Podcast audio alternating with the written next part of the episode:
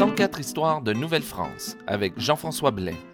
Dixième histoire, comment envoyait-on des lettres en Nouvelle-France?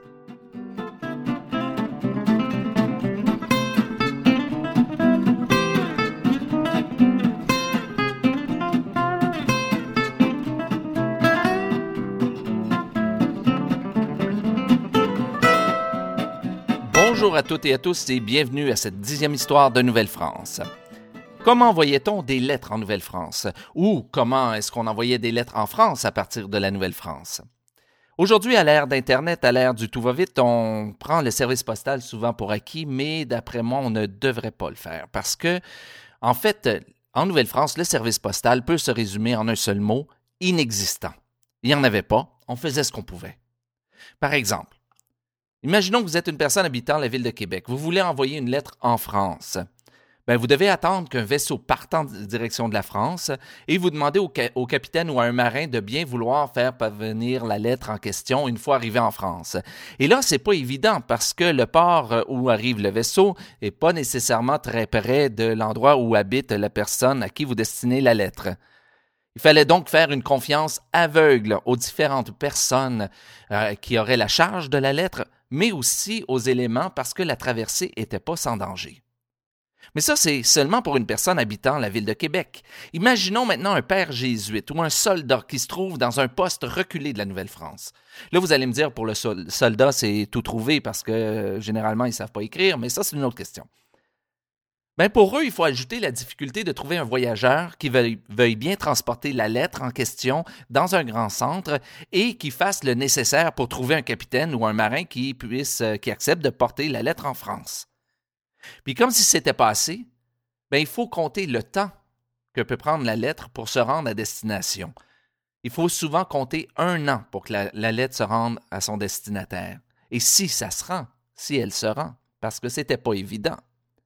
Mais pour s'assurer que la lettre se rende, les habitants de la Nouvelle-France, ce qu'ils faisaient, c'est qu'ils écrivaient souvent deux ou trois exemplaires de la même lettre et ils l'envoyaient par deux ou trois voies différentes, c'est-à-dire qu'ils donnaient à deux ou trois personnes qui, euh, et ils l'envoyaient par deux ou trois bateaux différents, ce qui voulait dire aussi, et on sait que c'est arrivé, que certains destinataires ont reçu deux ou trois exemplaires de la même lettre.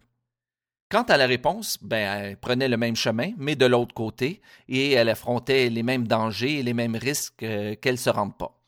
Quoi qu'il en soit, quand on envoyait une lettre de la Nouvelle-France à la France, on comptait un minimum d'un an avant de recevoir une réponse, mais la réponse prenait souvent deux ans avant d'arriver.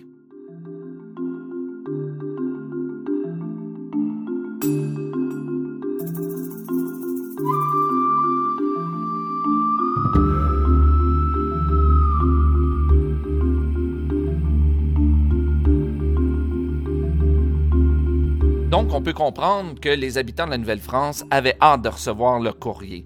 En fait, il y avait tellement hâte qu'ils n'attendaient pas que les bateaux arrivent euh, porter le, les lettres en question.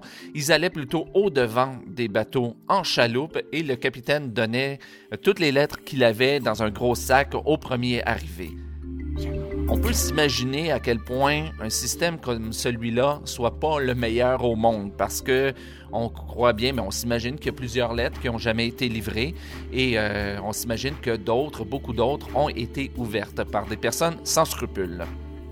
Mais le 20 juillet 1732, pour tenter de remédier à la situation, l'intendant Ocar a fait publier une ordonnance par laquelle il défendait aux habitants de la ville de Québec de se rendre directement au vaisseau pour réclamer les lettres les capitaines devaient donner les lettres en question à des négociants ou des bourgeois désignés euh, de la ville de Québec et les habitants pouvaient se rendre auprès de ces gens-là pour réclamer leurs lettres. Et ça, c'est le système qui a perduré jusqu'au changement de régime.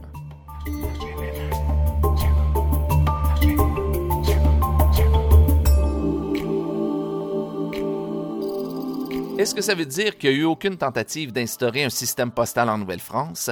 Non, c'est pas ça que ça veut dire parce qu'en fait, des systèmes, euh, des, tentatives, il y en a eu. Mais avant d'arriver au système qu'on connaît aujourd'hui, ben, il a fallu euh, tenter plusieurs fois. Et en fait, les premières tentatives remontent au 17e siècle. Et notre premier facteur, ici, on le connaît. C'était un immigrant portugais. Et oui, on a eu de l'immigration portugaise dès ce moment-là. Il s'appelait Pedro da Silva, dit le portugais. En 1693, on lui a confié la mission de faire parvenir des lettres de Québec à Montréal. C'était principalement euh, des lettres euh, officielles du gouvernement, du roi, mais il prenait aussi des lettres euh, personnelles avec lui. Et la raison pour laquelle on devait confier la mission à quelqu'un d'autre que les capitaines de vaisseaux, c'est que les bateaux, les vaisseaux provenant de France s'arrêtaient à Québec, ils ne pouvaient pas se rendre jusqu'à Montréal.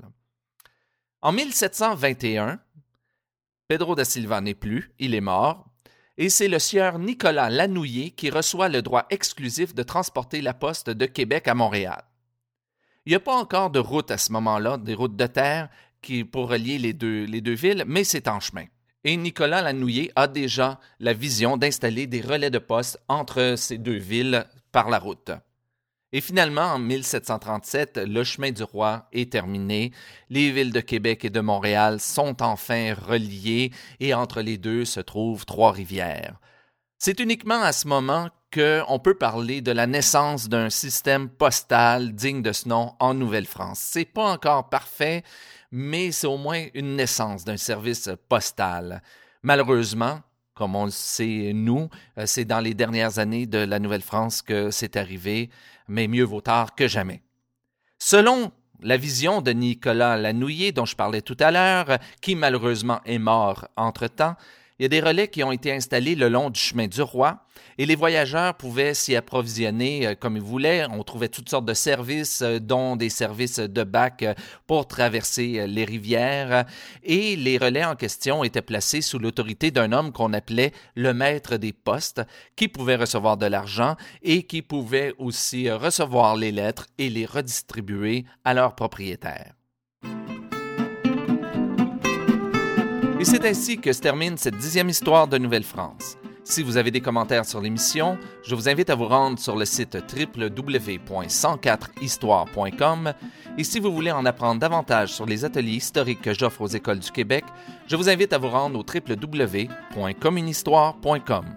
Ici Jean-François Blais et à bientôt pour une nouvelle histoire de Nouvelle-France.